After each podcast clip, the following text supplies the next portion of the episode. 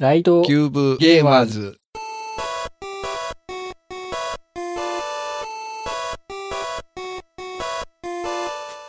ライトキューブゲーマーズ第31回目です。はーい。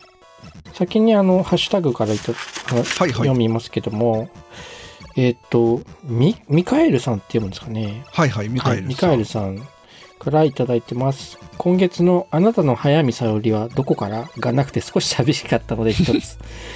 自分は声の形の西宮からです。この役から能登まみこと混ざってたのが分離しました。わらわら。未見でしたらどうぞ。ちょっと重い内容ですが、京アニですし、といただいております。はいはいはい。はいえっと、映画の名前、声の形でいいのかな？声の形だったと思いまそうですす。かね。ああ、これちょっと、あの、この収録をする前に見ようかなと思って、D アニメストアで、あの、見られるのを確認したんですけど、まだ見てなくうんうんて、そうですね、面白いっていう話題になったのは記憶があります。あなたの早見沙織はどこからっていうコーナーありましたっけ？そうそうそうそう。そこちょっとね、食いついてもらって僕は嬉しかった。まあ、毎回話してるっていうことでそうですすね。えーで、ちょっとこの話をす、今回はネタにさせてもらいたいなと思ってるんですけど、うんうん。いや、今回は早見沙織さんじゃなくて、能登まみこさんの方で行きたいと思うんですけどもね。能登まみこさん。はい能。登まみこさん。僕声優に詳しくないんであれですけど。僕 FGO 始めてから、この能登さんが好きになって、ああ、出た。やっぱ FGO 出発の そう。野沢さんのお独特の。えっとね、僕が FGO 始めて、最初の頃困ってたのが、そのセイバーってクラスのキャラクターが出なかったんですよ。うんうんうんで、僕、縛りプレイしてて、あの、女のサーバーしか使わないっていう遊びうん。方をしてるんですねはいはいはい。はいで、えっと、男のセイバーだったら出てきてるんですけど、女のセイバーが出てこないんですよ。なるほど。っていうかですね、えっと、星3以下の、あの、低レアのキャラクターで、え女のセイバーっていないんですよ。ああ。だから、その、セイバー使いたくても、女の子のセイバーがいないから、使えないっていう使えない。悲しい。悲しい感じで。だとね、星3しかいない、いなかったんですよ、当時、セイバーって。うんうんうんうんうん。そもそも男で妥協しようとしてもセイバーが出ないみたいなところもあって、とセイバー不足で悩んでたんですね。うんうんうんだけど、まあ、時々そのガチャを回す、回して、石が溜まったら回して、うん。うんうん。二人目に星5が出たセイバーがアルテラってキャラ、キャラクターなんですけど、はいはいはい。だ女性のセイバーが出たんですね。うんうん。やっと来たと思って、星5、しかも星5なんですよ。星4じゃなくて。いいじゃないですか。それからもうこうアルテラをですね、育成して共に戦っていくっていう 感じで、でそのアルテラっていうキャラクターの声をこの能登まみこさんがやってるんですよ。うーん。白髪というか銀髪というか。そうですね、白髪かな。うんうん。なんか髪の毛長そうな感じなんですけど、それはあのベールを被ってるだけで、あ実は結構短いおかっぱ頭みたいあ。な、ほんまや。なんですよ。うんうんうんなので、まあ、能登まみこさんに 僕は結構思い入れがあって、うん。うんうんあとですね、えっ、と、ストーリーが進んでいって、夏のイベントで、まあ水着のキャラクターが出てくるんですけど、夏のイベントで水着のイベントがあって、で、そのイベントクリアすると、星4のキャラクターが1人もらえるっていうイベントだったんですね。とそこでもらえた、しかも水着姿のサーバントが、うん。うんうん。がスカサハっていうキャラクターで、カサハ。はいはい。と元はですね、ランサーっていうクラスのや槍を持った女性キャラクターなんですね。うんうんうんうんうん。フェイトシリーズのあの、アンリミテッドブレイドワークスとか、ニジパパさん見てれば、クーフーリンっていうのは知ってますよね。ああ、はいはいはいはい。知ってます知ってます。で、クーフーリンってそのケルトの、ケルトじゃないと、イギリスの方の、えっ、と、キャラクターなんですけど、そのスカサハは、そのクーフーリンの師匠っていう扱いなんですね。ああ。なるほど。と本来はランサーの星5なんですけど、その水着のスカサハはアサシンクラスの星4でですね。おお。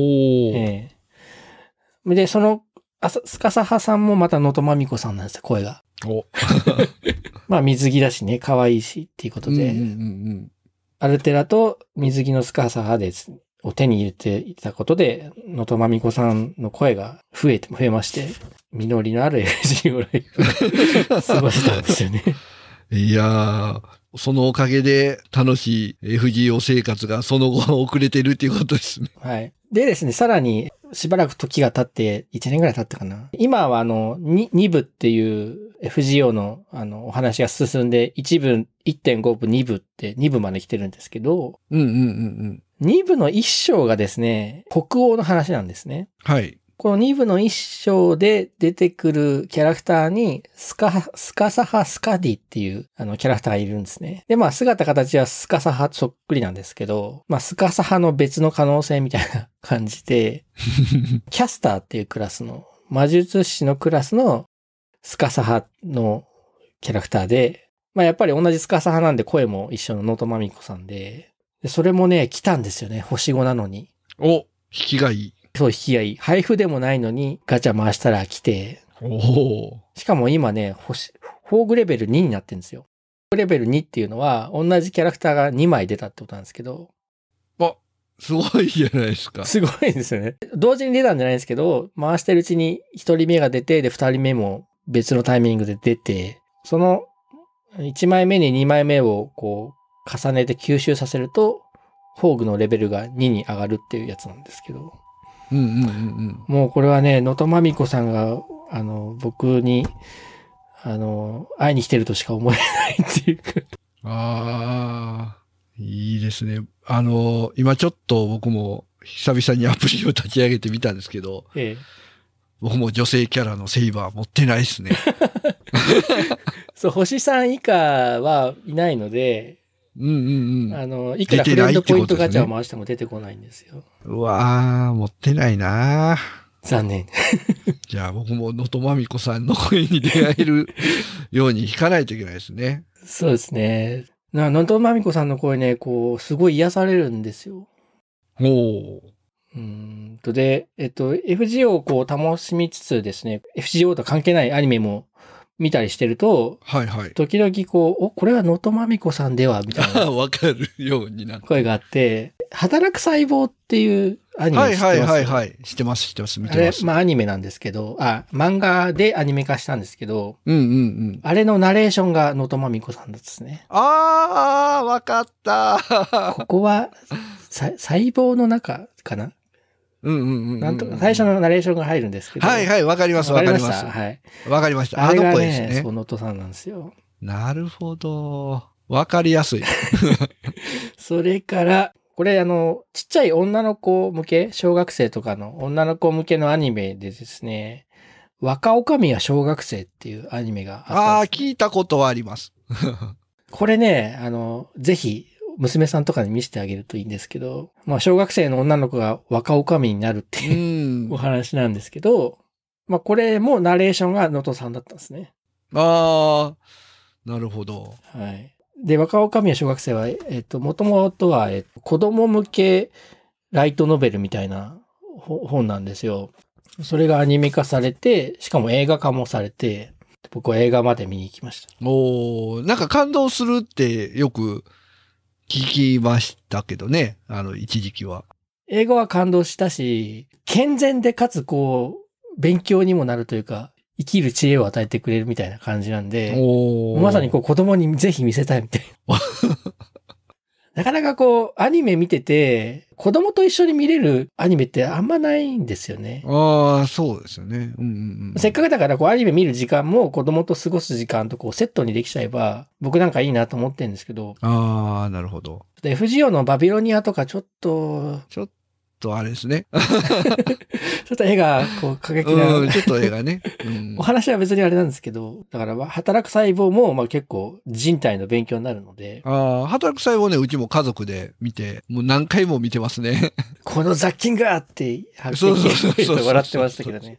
血がね、ドバドバ出ますから。そうそう、そこがだけはちょっと懸念点だったんですけど、あーまあ意外とね。意外とね、うんええそうそう、楽しめてます。声の形はね、僕これあのアニメは見たことないんですけど、漫画を全巻ではないけど途中まで読んだことがあったんですけど、ちょっとね、途中であの挫折しましたね。もう辛くて、あ、これ漫画があるんですか？漫画元ですね。えー、いや、辛いんですよ、これね。なんかこちょっと重い内容ですかって書いてますう、けど。重いですね。重いんだ。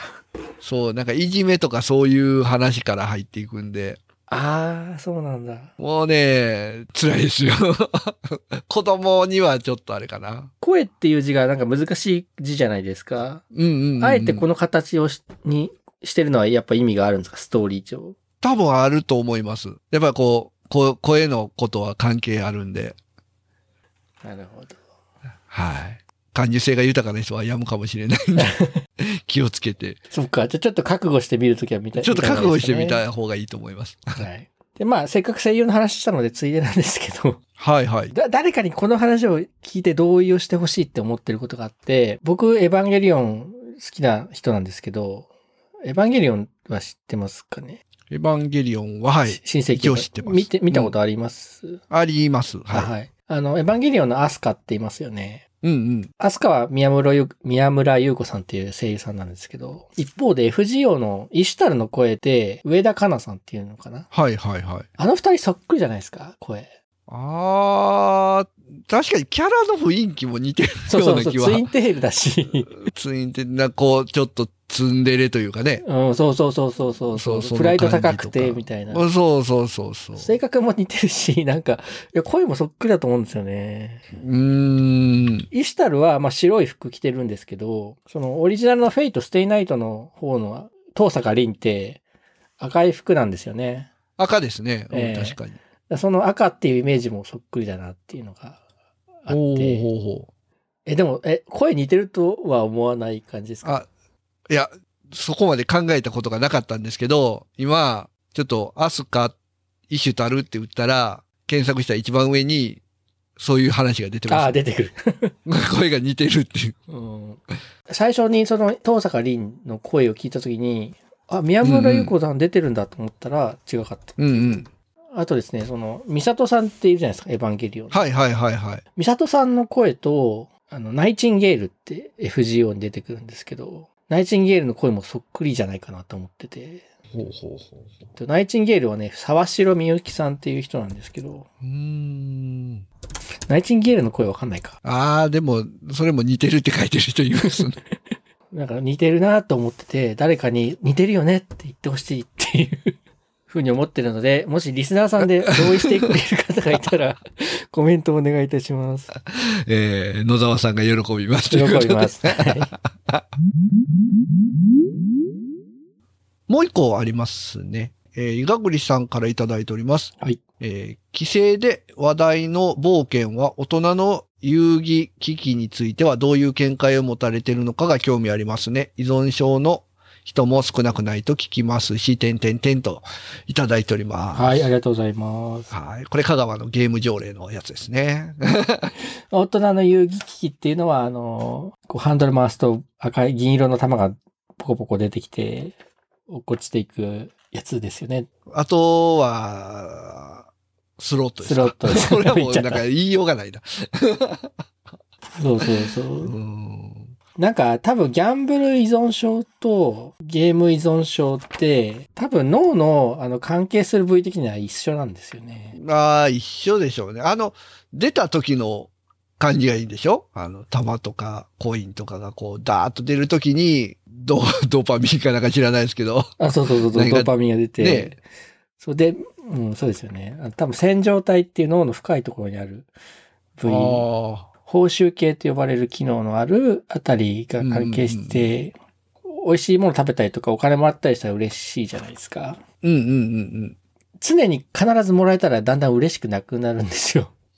うん。おーおで、ギャンブルたまにやから？そう、たまにというか、その、出ると、もらえる時ともらえない時がある、その、なんとも言えない確率のところで、こう、そこら辺が活発になって、で、やっぱその確率が半々あたりのところで一番なんか感覚快感が強くなるんですよね。うんうんうんうん、ゲームもなんかこう、ゲームをやってこう敵を倒すとか、クリアするみたいなうんうんうんうん。ところの達成感と、まあ、うまくできなかった時、苦しい感じの、な行ったり来たりみたいなところで、クリアしていい気持ちになりたいみたいな、そういう気持ちが働いて、なかなかやめらんなくなるみたいな感じだと思うんですよね。うんうんうんうんうんまあ、ただ言うてもね、ゲームはギャンブルじゃないですからね。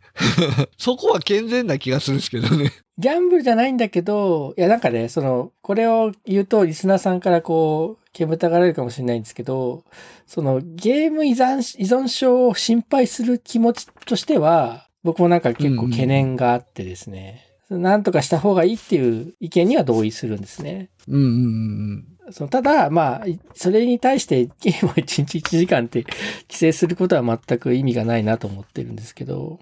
それより治療法をどうにかする方が、ケアの方が大事だと思います、ね、ああ、いいこと言いますね。そうですね。あと薬物依存とかそっち系も多分近いかなと思うんですけどね。そうですね。ねそれもケアの話が出るじゃないですか、絶対。そうですよね。もうケアの方が大事ですよね。無理やり逮捕とかするよりね。そうやと思いますけどね。まあ、なかなか難しい問題ではありますけど、まあ、ただ、あの条例に関しては、もやもやしますね。うん、もやもやっていうかもう結構やり方が変だみたいな話もかなり出てるじゃないですか。なってますね。かなり賛成がすごい多いけど、それもどうなの？パブリックコメント集まっているけど、どうなの？みたいな。そう、パブコメが賛成が多いってなってるけど、その、じゃあ、その、そのパブコメ見せてくれって言ったら、こう見せてくれないんだってね。うん、そうそうそうなんかどうも改ざんしたっぽいみたいな もうなんか怪しいですよね。怪しいですよね。グレーなことが多いですね。何にしても。いや、これ結構黒いですよ。もうちょっとまたね、志のある方に、香川の件はね、あの、考え直すような方向に流してもらいたいですね。そうですね。はい。ありがとうございます。はい、ありがとうございます。